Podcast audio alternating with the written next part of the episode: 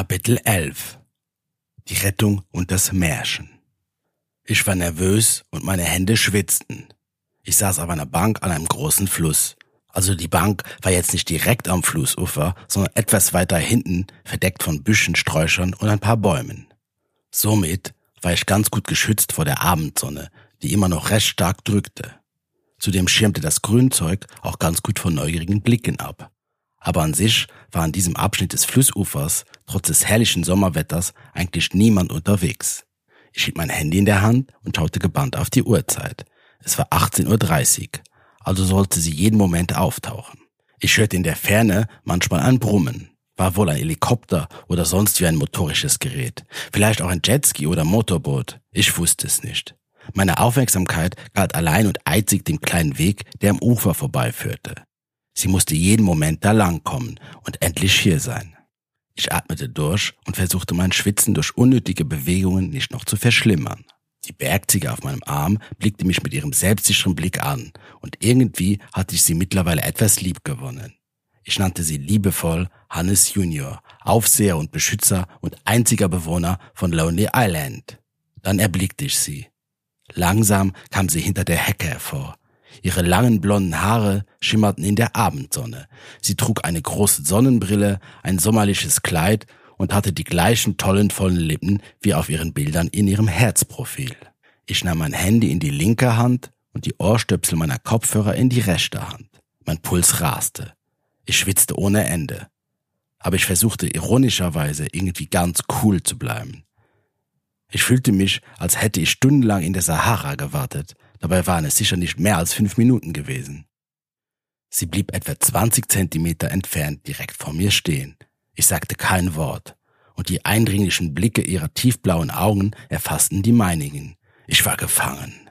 Selbst wenn ich hätte weglaufen wollen, es wäre nicht möglich gewesen. Meine Beine waren wie gelähmt. Mit Mühe und Not konnte ich ihr noch ein Ohrstöpsel der Kopfhörer reichen. Sie wirkte auch etwas angespannt, aber nicht verschreckt. Das deutete ich mal als gutes Zeichen. Als jeder von uns jeweils einen Ohrstöpsel der Kopfhörer in unseren Ohren hatte, öffnete ich meine Spotify-Playlist und drückte auf Play. Jetzt war es endlich soweit. Wir hatten bis dahin nur darüber geschrieben, unsere Pläne geschmiedet und beschlossen, dieses etwas andere Date auszuprobieren. Ich griff ihre Taille, zog sie leicht zu mir und küsste sie direkt auf ihre Lippen. Erst zaghaft, ohne Zungeneinsatz. Sie erwiderte meine zaghaften Versuche und ich wurde sicherer. Es entwickelte sich ein wahrhaft sinnliches und liebevolles Küssen aus diesem zurückhaltenden Beginn. Ihre vollen Lippen fühlten sich wunderbar an. Das Wasser floss zufrieden am Ufer vorbei. Ihr Name war Elena und wir kannten uns, oh Wunder, von Herz. Der Vorschlag zu diesem ungewöhnlichen Date kam sogar von ihr. Ich hätte mich niemals getraut, sowas einer Frau vorzuschlagen. Doch während dem Schreiben waren wir auf die Fernsehsendung Kiss Bang Love gekommen. Ich kannte die Sendung nicht, aber scheinbar ging es in der Fernsehsendung um jeweils eine Frau und einen Mann, die sich bevor sie sich kannten, mit verbundenen Augen küssen und erst dann ein Date hatten. Jedenfalls schien Elena sehr mutig und aufgeschlossen zu sein.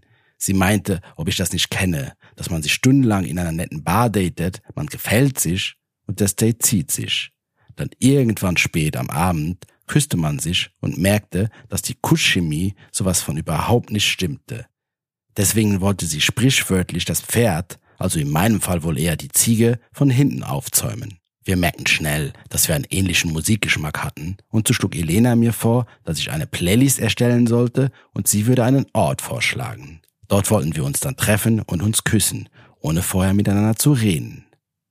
Von diesem Kuss und unserem Befinden danach sollte dann der weitere Abend und das Date abhängen. So war jedenfalls der Plan. Nach meinem verrückten Badewannendate konnte mich das hier wirklich nicht mehr erschrecken. Und ich ließ mich darauf ein. So langsam wurde ich Experte, was verrückte Dates betraf. Der Kuss zog sich sehr in die Länge, aber er fühlte sich wirklich gut an. Ich hoffte, sie würde ähnlich denken wie ich. Elena küsste auf jeden Fall besser als Marie. Jedenfalls versuchte ich mir das einzubilden. Ich war echt angepisst auf Marie. Ich hatte einen Ohrstöpsel meiner Kopfhörer in meinem rechten Ohr, doch irgendwie verschwand das Brummen nicht ganz aus meiner Wahrnehmung. Es störte ein wenig und wurde sogar lauter. Es war nervig und ich hoffte, es würde bald verschwinden. Ich hatte die Augen geschlossen und versuchte die Situation zu genießen. Dann plötzlich sprang Elena einen Schritt zurück. Mein Ohrstöpsel flog aus meinem Ohr und ich erschrak. Ich verstand nicht, öffnete die Augen und sah, dass ein ganzer Schwarm Wespen direkt neben uns schwirrte. So etwas hatte ich noch nie gesehen. Eine wirklich große schwarze bedrohliche Wolke schwebte neben uns und das Brummen war super laut geworden. Warum zum Teufel mussten die gerade jetzt auftauchen? Sowas war mir ja noch nie passiert obwohl ich meine ganze Jugend in irgendwelchen Wäldern und Wiesen damit verbracht hatte, Baumhäuser zu bauen. Mein Puls, der ohnehin schon am Anschlag war, schlug jetzt noch wahnsinniger. Zum Glück fühlten sich meine Beine wie auf einen Schlag nicht mehr wie gelähmt an.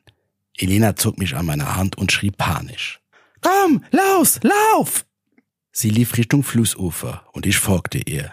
Ich spürte schon in Gedanken, wie ich jeden Moment gestochen werden würde. Doch wir erreichen das Ufer sehr schnell. Es waren ja auch höchstens 30 bis 40 Meter.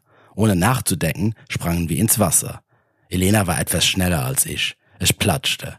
Ich sprang direkt hinterher. Als ich aus dem Wasser auftauchte, sah ich Elena nicht mehr. Die Sonne blendete mich. Das Brummen war etwas leiser geworden. Aber meine Panik verschwand nicht im geringsten. Wo war Elena? Die Strömung war schon recht stark an diesem Abschnitt und ich konnte wirklich nicht so gut schwimmen. Seit wann können Ziegen überhaupt schwimmen? Okay, was meine Bewegungen im Wasser betraf, war ich wohl eher eine Ent aus Blei. Ich konnte mich zwar halbwegs über Wasser halten, aber das war es auch schon. Dann sah ich, dass Elena schon etwas weiter in den Fluss hineingetrieben worden war. Sie schien auch nicht die beste Schwimmerin zu sein.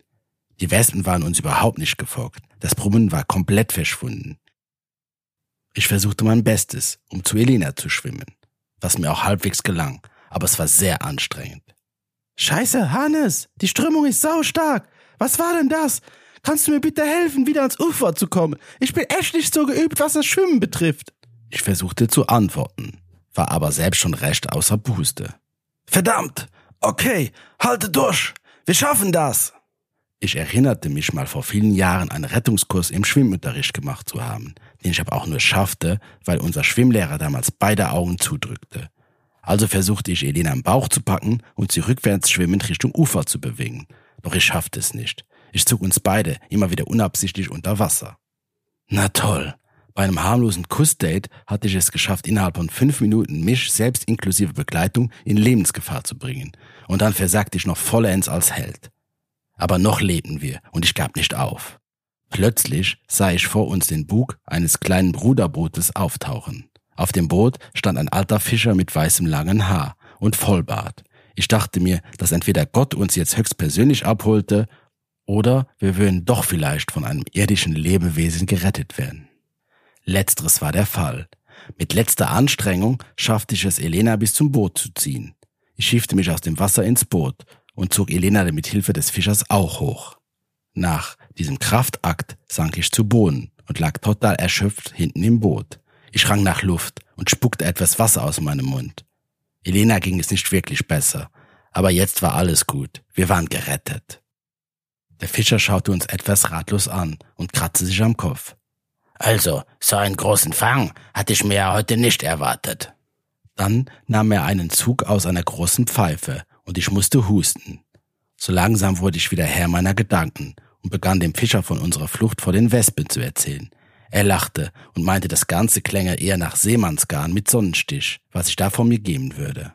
Also, wenn ihr nicht so gut schwimmen könnt, sollten du und deine Freundin da lieber in Zukunft nicht mehr hier schwimmen gehen. Hier ist die Strömung wirklich zu stark für ungeübte Landratten. Du solltest die Frau mit anderen Fähigkeiten beeindrucken, mein Freund. Ich antwortete, eher ungeübte Landziege. Der Fischer lachte nicht, aber seine Miene erhellte sich etwas, und er setzte sich auf einen kleinen Hocker, der am Bug des Bootes stand.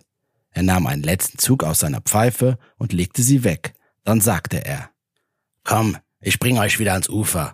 Aber lasst mich eine kurze Geschichte erzählen. Deine Wespengeschichte hat mich da an etwas erinnert.